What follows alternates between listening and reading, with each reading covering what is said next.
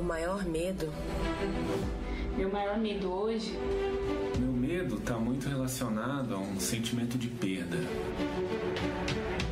É algum parente ficar muito doente, ser internado e eu ser impedido de fazer qualquer coisa, ajudar de qualquer forma e não conseguir fazer nada para ajudar.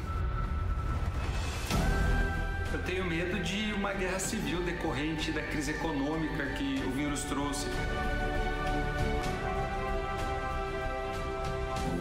Perder a liberdade, a segurança, um ente querido, ou perder minha própria vida, né? O meu medo é que esse sofrimento não mude o coração das pessoas em nada. Essa situação toda tem causado muito pânico e principalmente insegurança.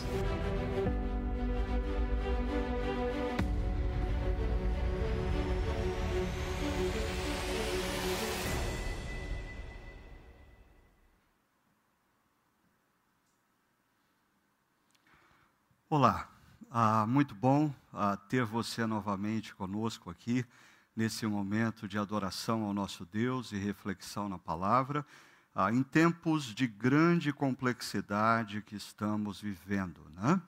A nossa cidade, a cidade de Campinas, ah, vive um momento crítico.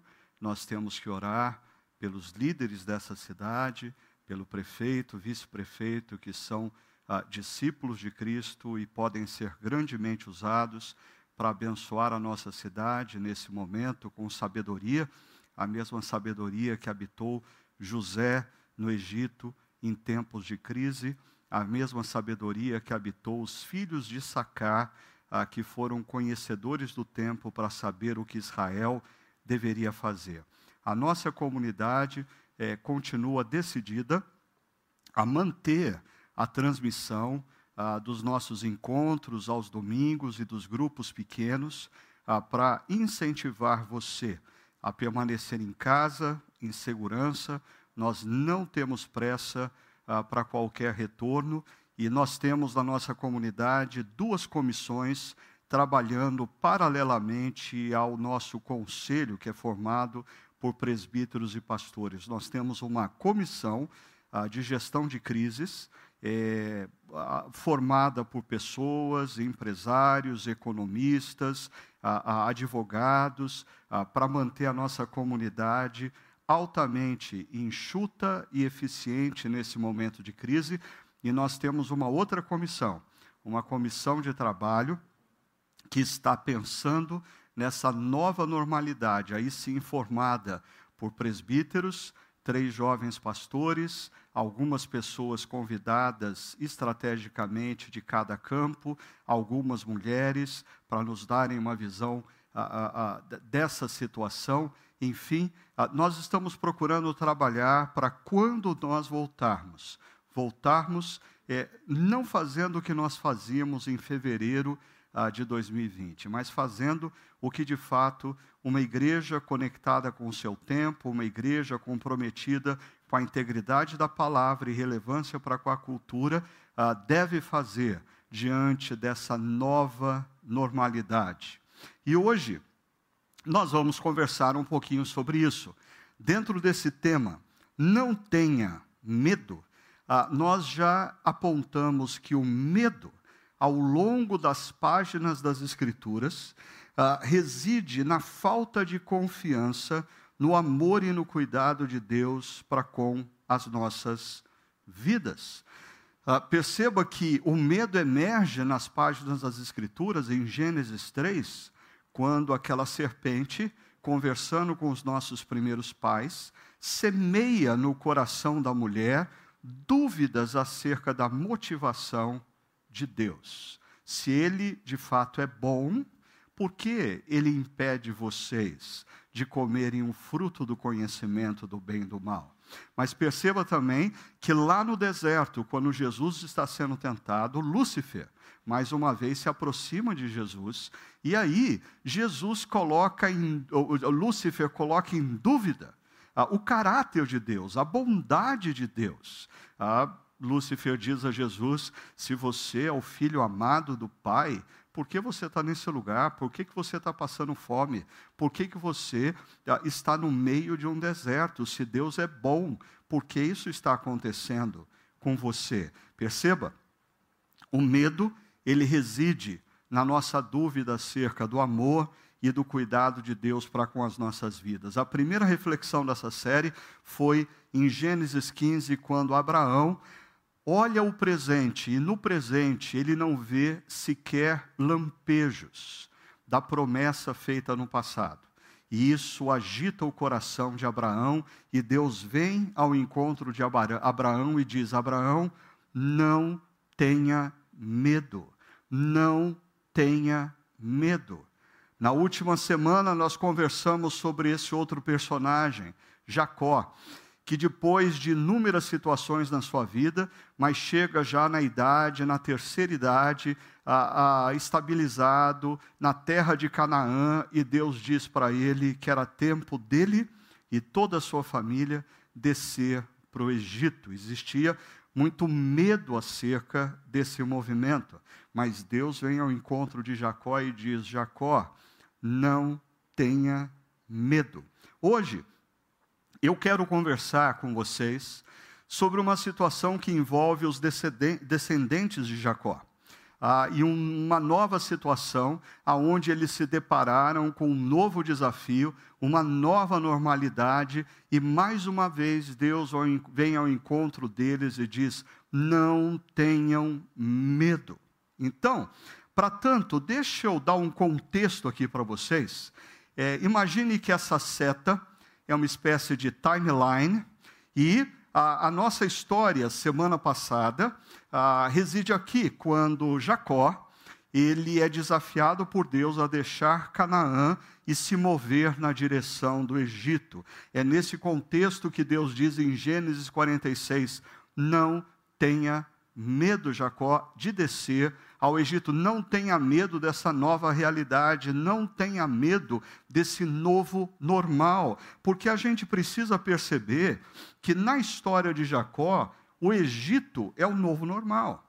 Ah, ele ah, havia se habituado a viver em Canaã, a cultura de Canaã, ele tinha a propriedade dele, ele conhecia as oportunidades e os perigos da terra de Canaã. De repente, ele precisa se mover ah, para uma cultura diferente, ah, no meio de um povo que tem valores diferentes. Ele não conhece as oportunidades e os perigos que envolve aquela nação e aquela cultura, e aquele é o novo normal para Jacó e os seus descendentes. E ah, isso, eles, os descendentes de Jacó, vão ficar aproximadamente 400 anos no Egito.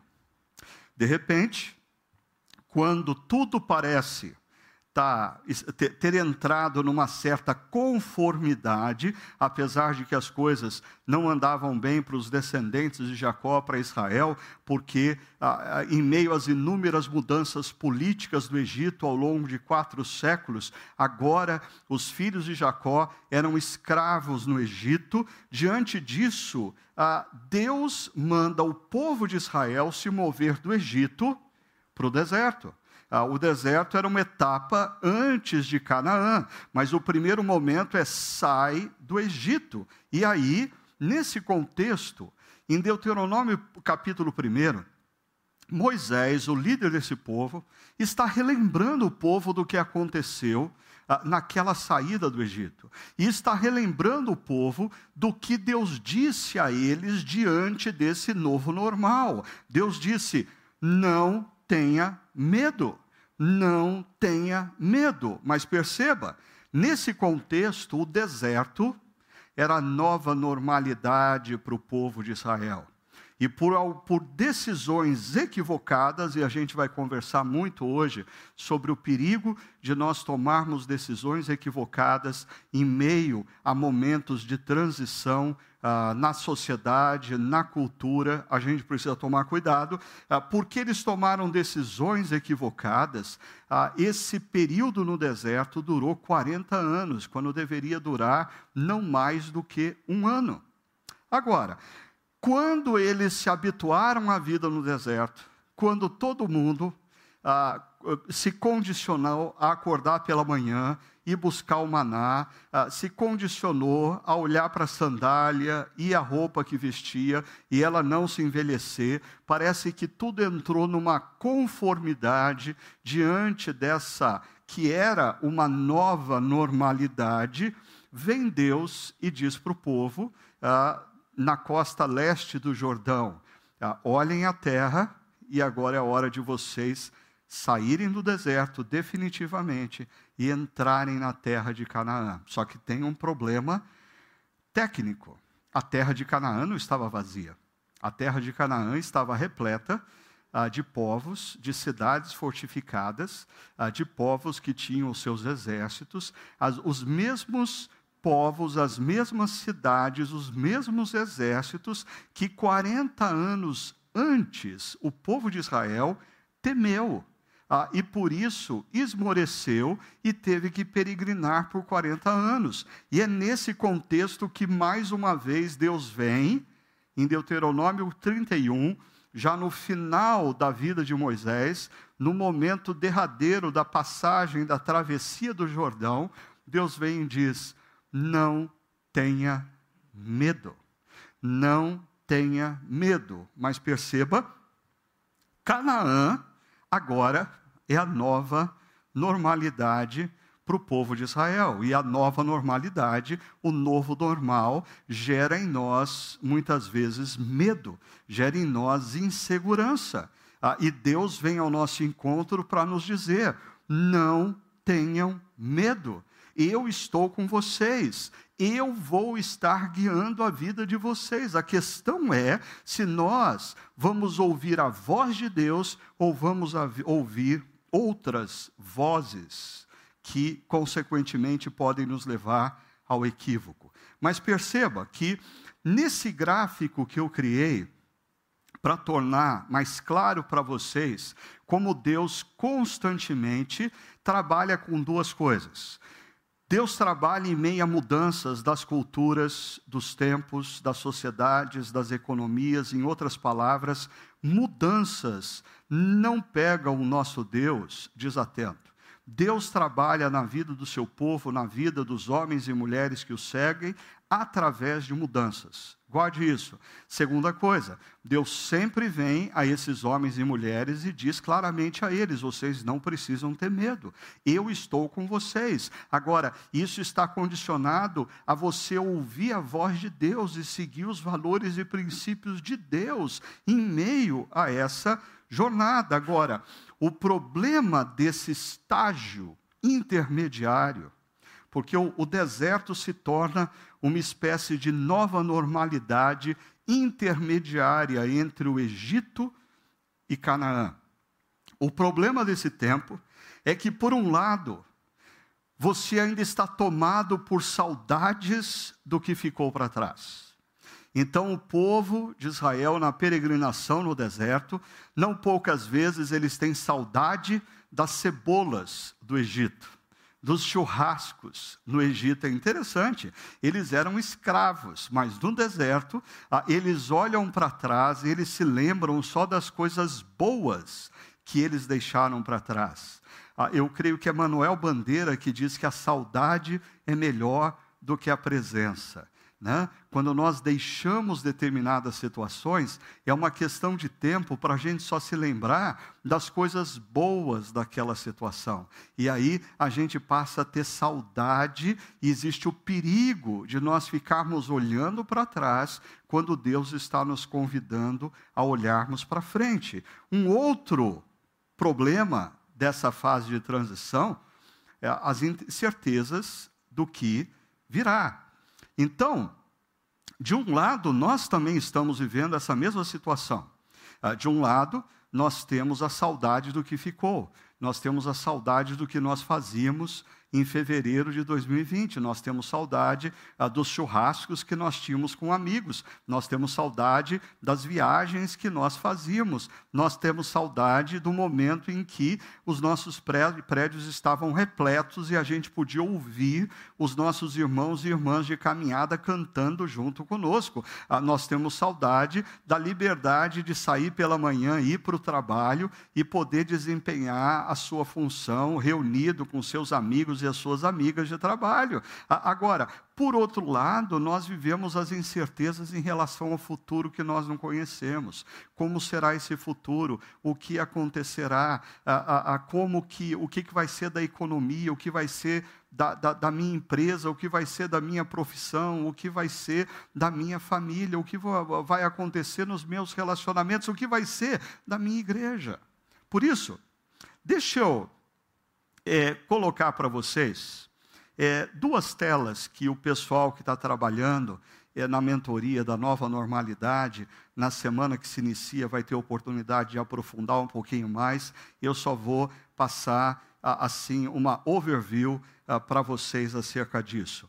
Se nós pensarmos aqui numa timeline acerca da curva epidemiológica e como nós devemos reagir a ela, bom, essa pandemia é, é, é, ela começa gerando uma crise. E essa curva para baixo aqui representa o número de mortes, o número de infectados, a crise econômica, todos os problemas decorrentes dessa pandemia. Ah, em alguns países, onde houve um certo rigor no isolamento social e disciplina da população, ah, essa fase de crise durou em torno de três meses. Ah, no nosso país, é, tudo indica que vai durar mais. Alguns acham que vai durar ah, seis meses, mas ah, do jeito que as pessoas estão lidando em algumas cidades, nós não temos previsão do que vai acontecer nesse período. O fato é que quando essa pandemia for controlada, e por controle nós não estamos falando aqui ah, que ah, foi descoberta uma vacina, existe um tratamento, não existe mais perigo algum. Bem possivelmente nós vamos ter uma vacina e toda a população vai ser vacinada e vai existir um tratamento ah, se, se a ciência superar as expectativas e Deus abençoar tremendamente os pesquisadores, isso vai acontecer num período de 12 a 18 meses. Não vai acontecer antes.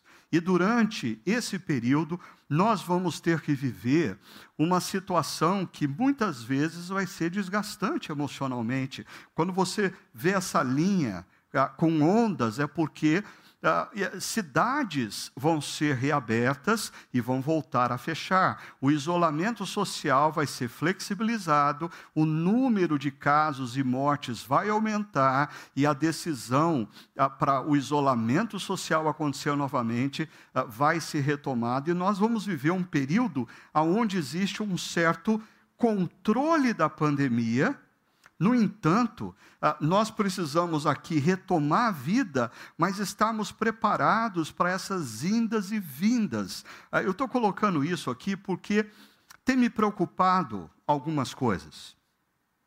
Uma delas ah, é o fato de eu começar a perceber pessoas da minha família, pessoas da minha rede de relacionamentos, pessoas ligadas à liderança da nossa comunidade é, entrando num processo de cansaço emocional e, consequentemente, eu começo a escutar falas do tipo: eu estou cansado desse mundo digital. Eu, se eu tiver que falar com os meus familiares por Zoom, eu me nego a fazer isso. Ah, se eu tiver, eu, eu não quero mais participar de reunião de grupo pequeno. Eu estou cansado do mundo digital. Ah, me preocupa isso pelo seguinte: você pode estar tomando uma decisão errada. Se já não bastasse o isolamento geográfico que nós estamos vivendo, alguns de vocês podem estar fazendo uma opção por um isolamento existencial. Quando nós falamos que nós nos negamos a nos relacionarmos com irmãos e irmãs de caminhada cristã num grupo pequeno, a nos relacionarmos com filhos, netos, irmãos e amigos através de uma ferramenta digital, nós estamos falando, nós estamos pensando na possibilidade de, de existir uma alternativa. E nós vamos viver durante um ano, um ano e meio sem essa alternativa. Logo, é uma questão muito mais de uh, eu conscientizar minha mente e o meu coração de que essa é a realidade.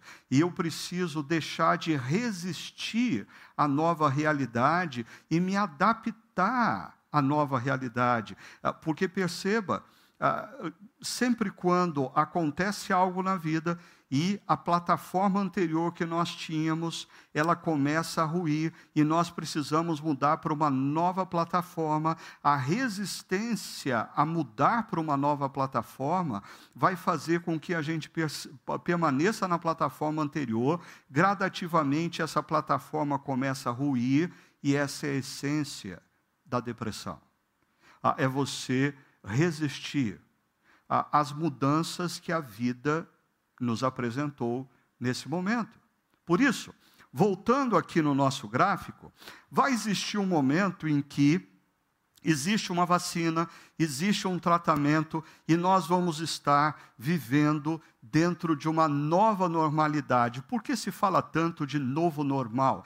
Porque essa pandemia, ela não vai vir gerar mudanças em nós e quando ela se dissipar, essas mudanças deixam de existir. Não, inúmeras mudanças que essa pandemia gerou na nossa forma de trabalhar, na nossa forma de comprar e vender, na nossa forma de nos relacionarmos, na distância social que nós mantemos uns dos outros, mudou tudo e nós precisamos entender essa nova normalidade. Agora, deixa eu te dar uma dica muito rápida. Ah, nós estamos aqui. Nesse momento aqui, empresas, organizações e igrejas precisam pensar como vão funcionar aqui. Ah, e, e aqui você precisa continuar pensando, porque é esse ambiente que vai oferecer dicas para você, para você saber como você vai funcionar aqui.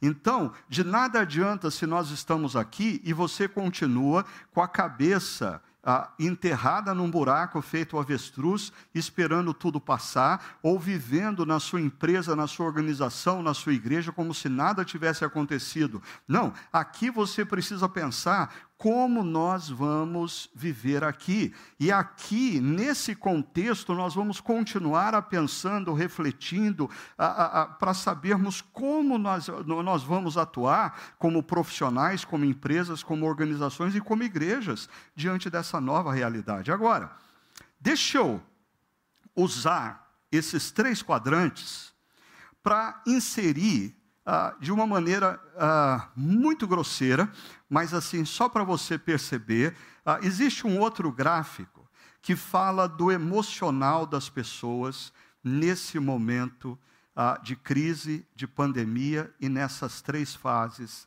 ah, que eu apresentei. Aqui é a fase da crise, aonde as mortes e a contaminação é, é, cresceu assustadoramente, mas quando nós começamos, nós estávamos em choque.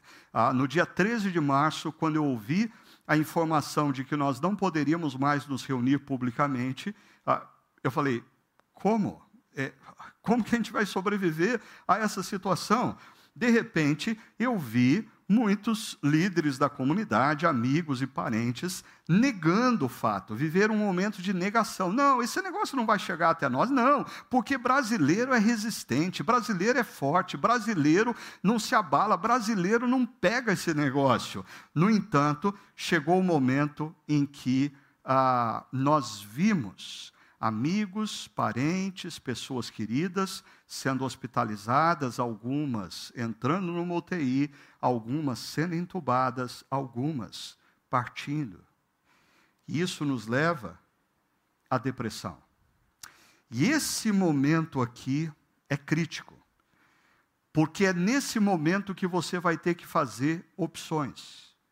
Se você vai ouvir a voz da desesperança, a voz da frustração, a voz que te convida a se isolar, não apenas geograficamente, mas existencialmente, ou você vai ter uma atitude ativa para com a vida, proativa para com a sua profissão, de se repensar, de buscar bons conselhos, de ouvir as vozes certas.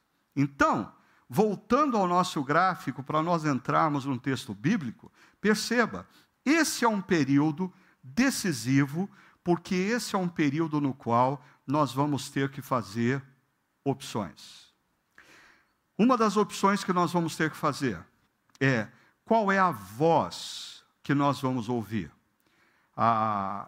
Quais são as vozes que vamos ouvir? As vozes que vêm do nosso coração, talvez ansioso, as vozes da nossa motivação equivocada, as vozes da nossa vaidade, a voz dos, vozes dos nossos amigos críticos, pessimistas, ou nós vamos ouvir a voz de Deus ah, nos orientando, nos dando princípios para atravessarmos esse deserto e reconstruirmos as nossas vidas ah, diante dessa nova realidade. Então, para tanto, eu queria convidar você a, a, a dar uma olhada no que acontece em Deuteronômio capítulo 1. Na verdade, nesse texto, Moisés está fazendo uma recapitulação. Moisés, diante da possibilidade de entrada em Canaã, na, na, na margem leste do Jordão, uh, Moisés para o povo e faz com o povo uma espécie de vale a pena ver de novo. Ele faz uma recapitulação de tudo o que aconteceu ah, na caminhada no deserto e o que Deus falou ao longo dessa caminhada, para que o povo, diante da nova realidade, ah, percebesse claramente a importância de ouvir as vozes certas. Então, ele volta 40 anos atrás, no primeiro ano de caminhada, quando o povo tinha saído do Egito e, e, peregrinado um pouquinho pelo deserto, mas estava prestes a entrar na terra prometida, e uh, Moisés relembra isso da seguinte maneira: olha só, ele diz: Vejam, o Senhor, o seu Deus, põe diante de vocês esta terra. Entrem na terra tomem posse dela, conforme o Senhor, o Deus dos seus antepassados, lhes disse. Por favor, preste atenção aqui nos imperativos. Vejam, entrem, tomem posse. Vejam a nova realidade. Entrem nessa nova realidade. Ah, tomem posse é, a, é o mesmo verbo e conceito usado em Gênesis capítulo 1 e 2, quando Deus, Deus forma o homem e a mulher e diz que eles deveriam ah, dominar, eles deveriam construir o mundo, eles deveriam participar de maneira ativa ah, no desenvolvimento da cultura e da própria sociedade. Ah, vejam, entrem e tomem posse. Mas para ninguém ficar ah, com dúvida naquele momento, Moisés complementa esses três imperativos com uma afirmação: não tenham medo, nem desanimem. Não tenham medo, nem desanimem. Por favor, perceba como medo e desânimo andam lado a lado. Ah, quando você está desanimado, você começa a ter medo em relação ao futuro. Ou quando você tem futuro, medo em relação ao futuro, o seu coração começa a ser tomado pelo desânimo. Ah, e Moisés diz ao povo: não tenham medo, nem desanimem. Agora, Moisés continua contando a história. Ah, perceba o que aconteceu. Ah, diante, Deus diz para o povo: vejam a terra, entrem na terra, tomem posse, eu sou com vocês, não tenham medo. Mas o verso 22 diz assim: Vocês todos vieram dizer-me, Moisés dizendo que o povo veio dizer-lhe: Mandemos alguns homens à nossa frente em missão de reconhecimento da região. a Moisés disse: A sugestão pareceu-me boa, por isso escolhi doze de vocês, um de cada tribo, representatividade, comissão muito bem representada, e ele envia os espias para a terra, a qual Deus já havia mandado o povo entrar e possuir. Ah, eles subiram a região montanhosa, chegaram ao vale de Escol e, e o exploraram trouxeram alguns frutos da região com o seguinte relato: essa terra que o Senhor, o nosso Deus, nos dá é boa. É boa. E dentro da Torá, isso nos faz lembrar também de Gênesis 1 e 2, quando Deus, ah, na formação do universo, na construção de todas as coisas, olha, contempla e diz: ficou muito bom. Ah, o, o que Deus tem para nos oferecer é bom. A, a vontade de Deus é boa, é perfeita, é agradável. A grande questão é se nós confiamos no amor de Deus e no cuidado de Deus quando Ele nos orienta, quando Ele diz para nós: não ande por esses caminhos, ande por esses caminhos. Ah, tudo reside ah, enquanto nós confiamos no caráter de Deus, na bondade de Deus, na sabedoria de Deus, porque a, a, a palavra de Deus, a Bíblia, nos apresenta sempre a vontade de Deus como boa e o que Ele nos prepara no futuro, seja na história, seja na eternidade, sempre, sempre transcende as nossas expectativas. Deus é bom, a questão é se nós ainda confiamos na bondade dele. Mas esse texto continua ah, dizendo: vocês, Moisés dizendo ao povo, vocês, contudo, não quiseram ir e se rebelaram contra a ordem do Senhor, o seu Deus. Queixaram-se em suas tendas, dizendo: O Senhor nos odeia, por isso nos trouxe do Egito para nos entregar nas mãos dos amorreus e destruir-nos. Por favor, uh, observe aqui algumas coisas. Primeiro, Moisés diz: Vocês não quiseram ir, porque se Deus te havia dito, vejam, entrem e tome posse. O povo disse: não. Eles se rebelaram, perceba, contra a ordem de Deus. Por quê? Possivelmente aquele povo pensou assim: olha, Deus entende muito de criação do universo, de Gênesis 1 e 2, mas ele não entende nada de lutas, de batalhas contra os exércitos, contra as cidades fortificadas dessa terra. A mesma coisa que hoje em dia nós falamos, olha, Deus entende muito do mundo do tempo de Jesus, no mundo do tempo de Abraão, Isaac e Jacó. Deus não entende nada acerca de economia, de comércio, do que significa ser empresário num país como o Brasil. Eu preciso me virar, eu preciso transformar pedra em pão é aí que reside o equívoco e o erro.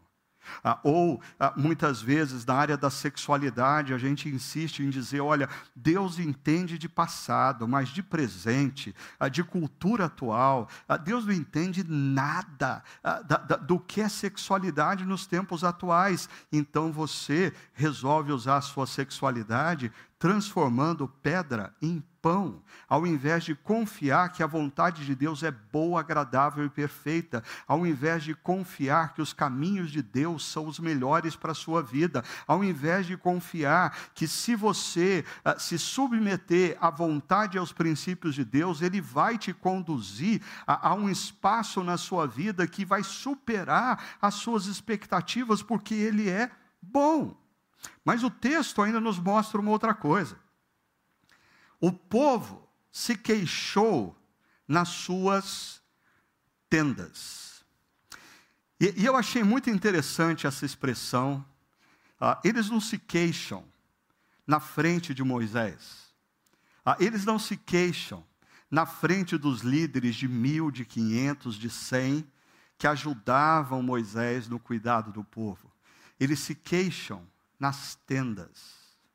Ah, e é impressionante, porque a gente precisa parar e perceber a relevância desse conceito nas empresas, nas organizações e até mesmo na igreja. Por quê? Em muitas empresas, as conversas na tenda têm destruído a cultura dessas empresas. Em muitas organizações, as conversas na tenda têm inviabilizado essas organizações de alcançar os seus propósitos. Em muitas igrejas, as conversas na tenda ah, têm destruído a unidade do corpo de Cristo. Ah, em muitos lugares, empresas, organizações e igrejas, conversas na tenda tornam a vida do líder uma vida miserável. Cuidado. Conversas na tenda ah, não são geradas por pessoas que querem realmente construir alguma coisa. Porque se eles querem construir, eles seguiriam outros caminhos, mas se eles convidam você para um bate-papo na tenda, ah, existe um perigo aí. Ah, cuidado com pessoas que te chamam para conversar na tenda.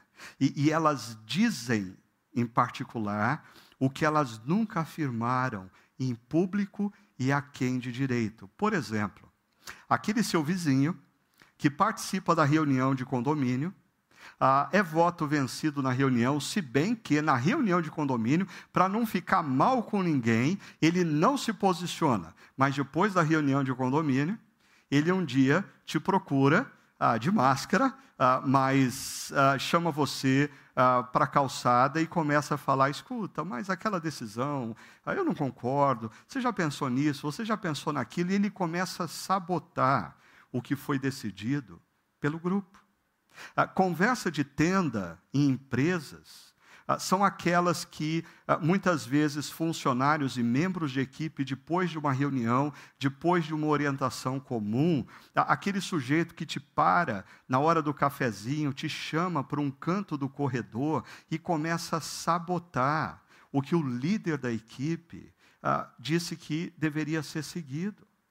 conversas de tenda Muitas vezes nas igrejas, hoje em dia, elas se dão ou por e-mail ou por WhatsApp, ou às vezes por conferência no Zoom, mas são sempre aquelas conversas que semeiam questionamentos acerca da motivação das decisões, ah, que semeiam apenas críticas. Ah, eu queria convidar você a, a olhar para a história de Israel e perceber como conversas de tenda conduziram Israel a tomarem decisões erradas.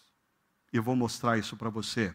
Mas veja só, eu queria chamar a atenção antes de que a fala do povo de Israel ah, são dúvidas acerca do amor e de cuidar de Deus, porque eles dizem assim: olha, o Senhor nos tirou do Egito, sabe para quê? Para nos matar no deserto.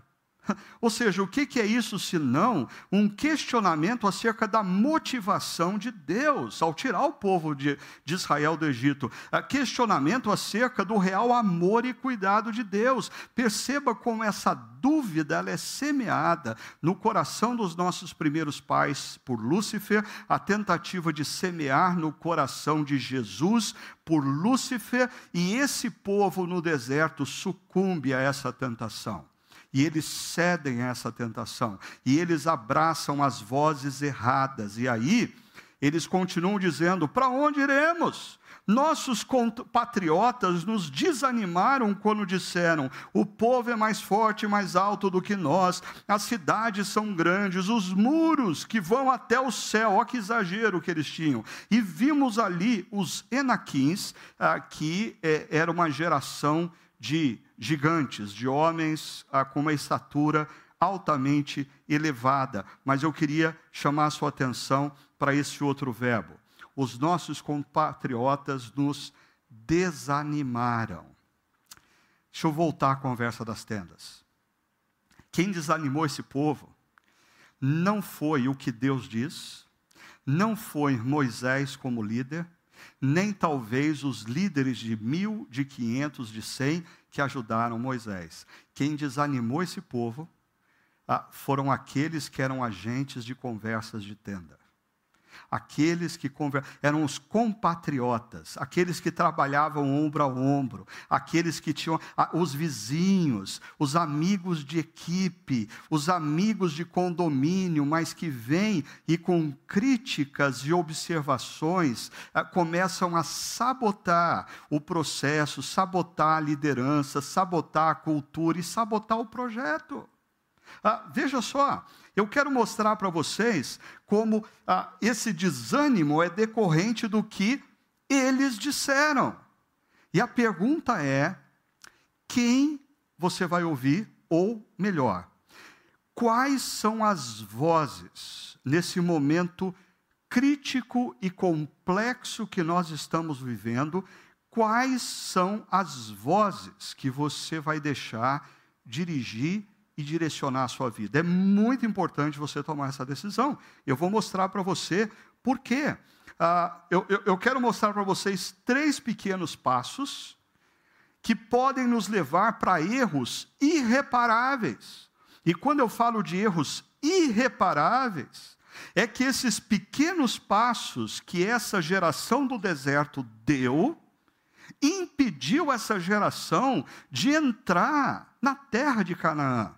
Então parecem coisas tolas, parecem coisas bobinhas, que a gente vai flexibilizando no nosso coração, na nossa mente, nas nossas atitudes, mas são essas coisas aparentemente tolas e bobinhas que fez com que essa geração morresse no deserto.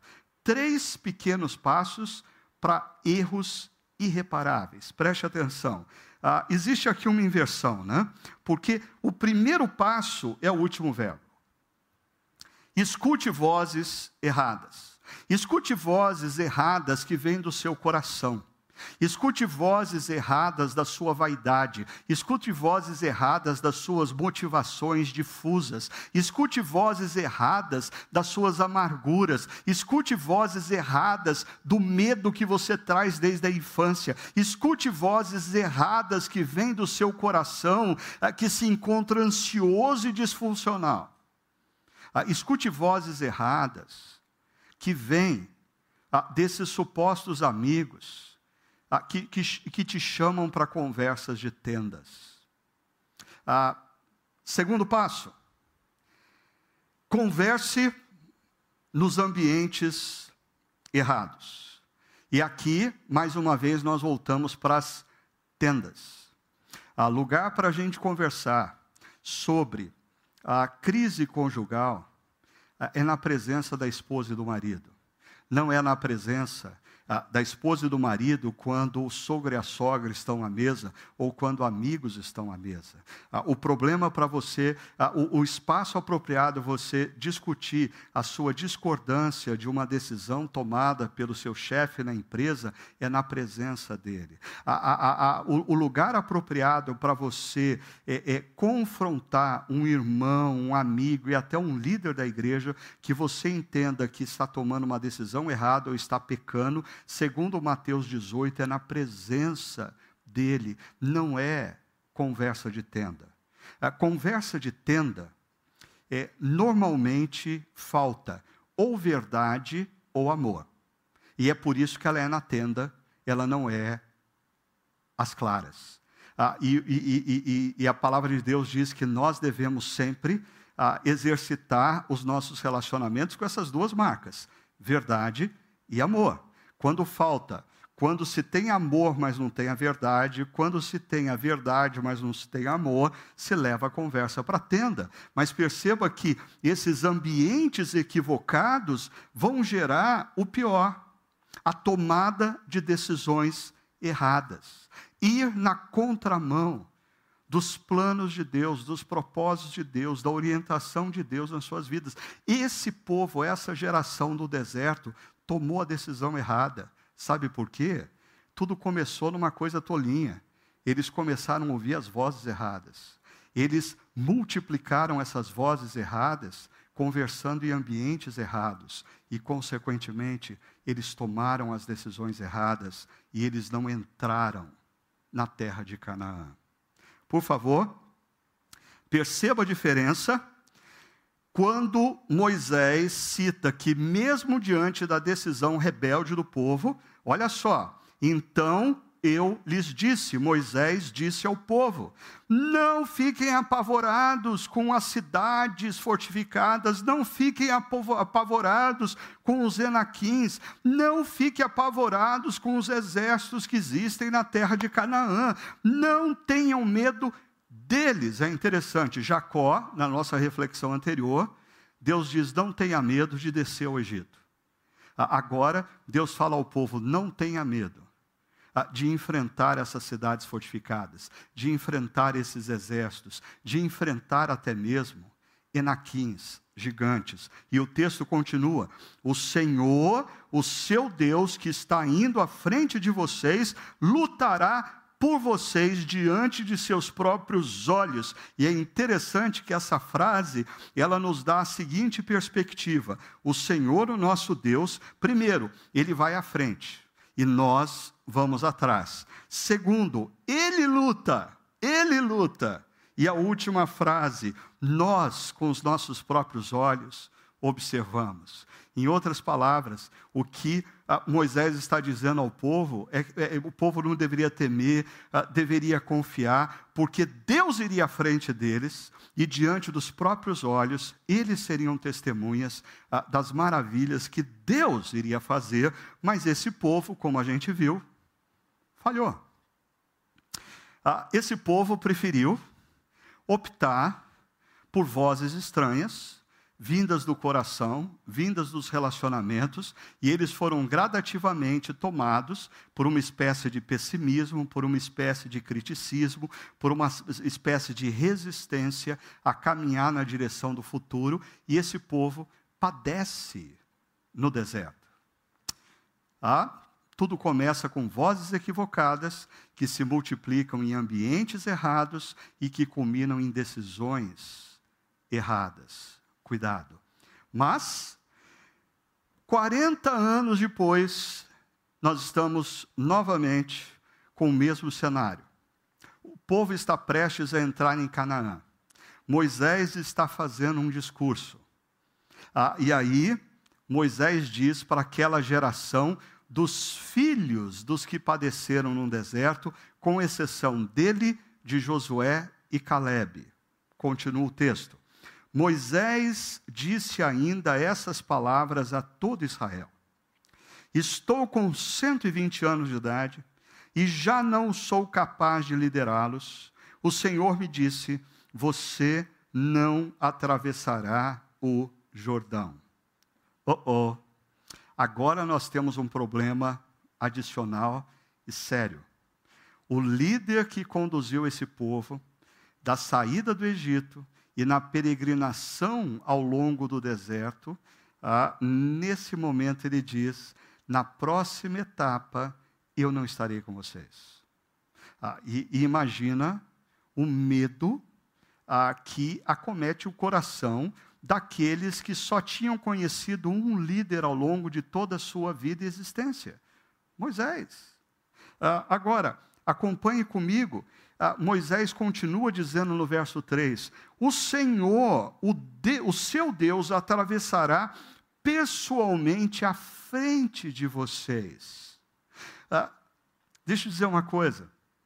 Moisés está deixando claro aqui que quem dirige o povo, quem abençoa o povo, quem conduz o povo de Deus ah, para o lugar certo, não são homens A ou B, não é Moisés ou Josué, não é o Francisco ou Pedro. Quem conduz é o próprio Deus. E, e interessante que esse verso 3 resgata a mesma frase do capítulo 1 de Deuteronômio: O Senhor atravessará o Jordão à frente de vocês.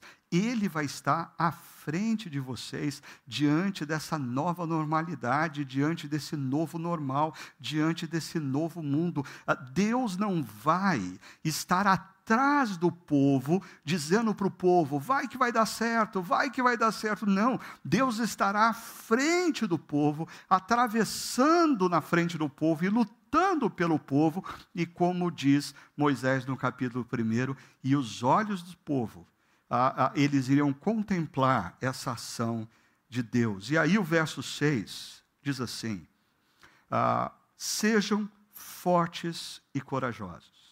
Vocês estão agora diante de uma nova oportunidade. Os pais de vocês falharam e não obedeceram. Agora vocês podem atravessar o Jordão, a ver a terra, entrar na terra e tomar posse da terra. Mas perceba, Deus não fará por nós aquilo que nós podemos fazer.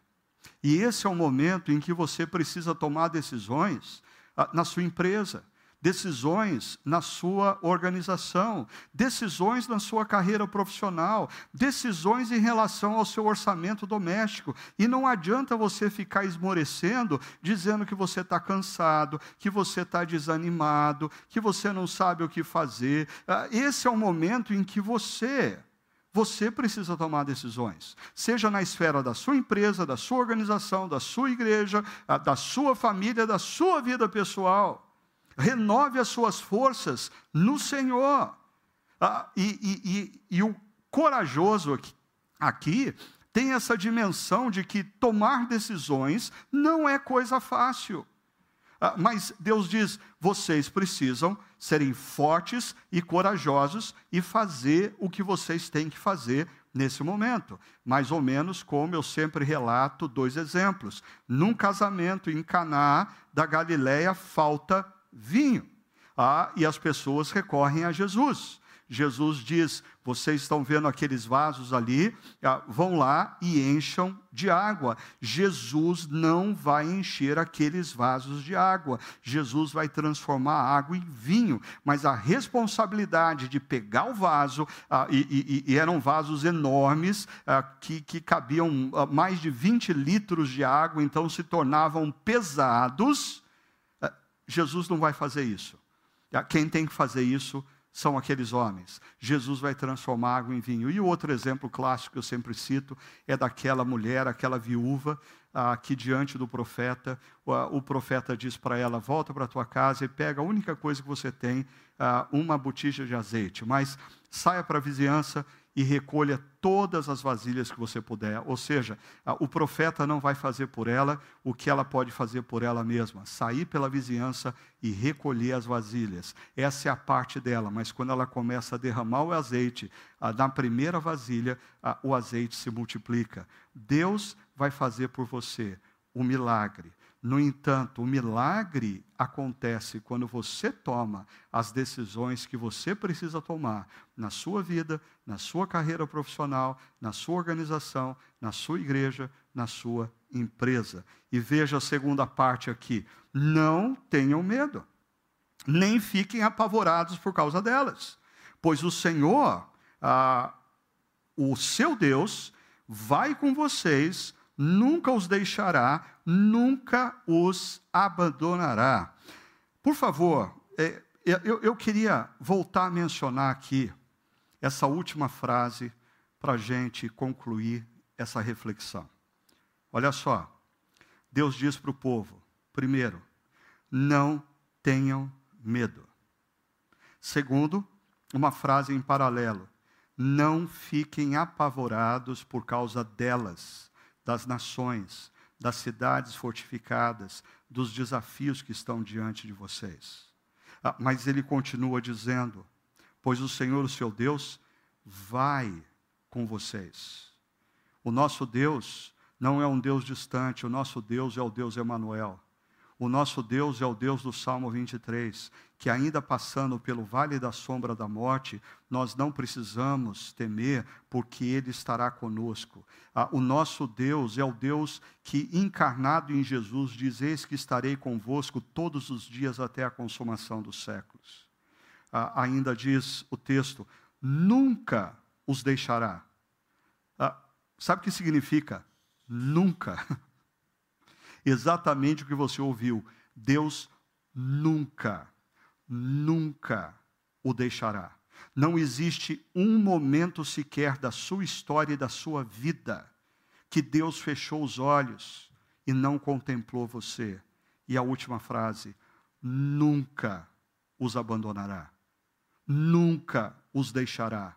cinco atitudes de Deus para que o seu povo, homens e mulheres que confiam nele, efetivamente deem os passos necessários diante dessa nova normalidade, confiados não nas vozes do coração ou daqueles que lhes cercam, mas na voz que vem de Deus, que os orienta a fazer o que é certo. E eu termino deixando com vocês ah, três ah, desafios. O primeiro deles é: escolha a voz que orientará a sua jornada.